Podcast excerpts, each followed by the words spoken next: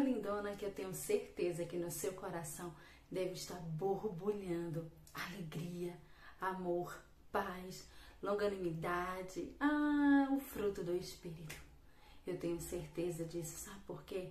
Porque se você é filha de Deus, é isso que você tem que exalar, é isso que você tem que sentir, é isso que temos que estar transmitindo, vivenciando todo o tempo e agradecendo a Deus por cada palavra, por cada livramento, por cada dose de amor que Ele tem derramado sobre as nossas vidas. Lembra? Você está viva. Esse é o maior milagre. Você está vivenciando o dia de hoje. Por que eu estou falando sempre disso? Os tempos são maus. Os dias são muito maus.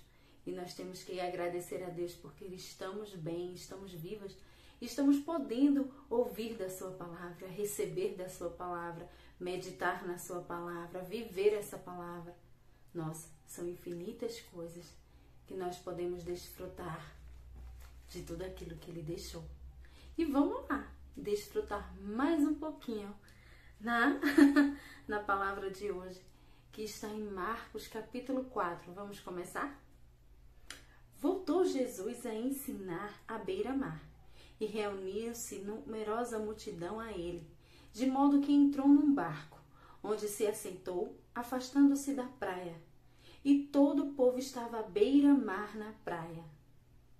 Assim, lhes ensinava muitas coisas por parábolas, no decorrer do seu doutrinamento. Ouve, eis que saiu a semear o semeador, e ao semear, uma parte caiu à beira do caminho e vieram as aves e a comeram.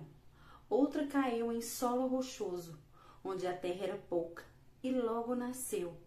Visto não ter profunda, não ter profundidade a terra, saindo logo, porém, o sol, a queimou, e porque não tinha raiz, secou. Outra parte caiu entre os espinhos, e os espinhos cresceram e a sufocaram, e não deu fruto. Outra sim, caiu em boa terra e deu fruto, que vingou e cresceu, produzindo a trinta, a sessenta e a cem por um.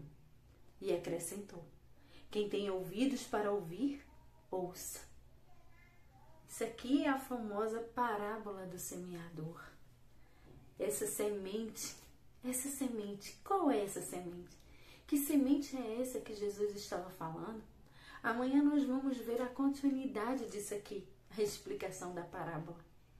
E antes de explicar essa palavra, que cheguemos ao amanhã, eu quero te perguntar: que semente é essa? O que está acontecendo com essa semente? Que semente é essa que não frutifica? Por quê? Por que acontecem essas coisas com essa semente? Essa semente é essa palavra. Essa semente é isso aqui é a palavra de Deus. E por que aconteceu tantas coisas com essa semente? Porque essa semente é, não frutifica, porque vem o sol a queima, porque ela não tem raiz, porque no fim de tudo ela encontra sim uma terra boa que dá 30, 60 e a 100 por um. O que é que você tem feito com essa semente? O que é que essa semente tem sido para você? Qual o fim dela? Qual a finalidade dela chegar até a você? Por que você não olha para essa semente de uma forma certa? Ou talvez esteja olhando, mas não esteja identificando que semente maravilhosa é essa? O que é que essa semente pode me dar? O que é que essa semente pode fazer na minha vida? Porque a maior parte da semente se perdeu? Hein? São várias perguntas, mas hoje é bem reflexivo. É para você pensar bem o que essa semente tem sido para você, o que a palavra de Deus tem sido para você, o que você tem feito dela, o que o semeador que está a semear o tempo todo, ele está fazendo, ele está ali, ó, o que ele tem feito mais para você sobre a sua vida.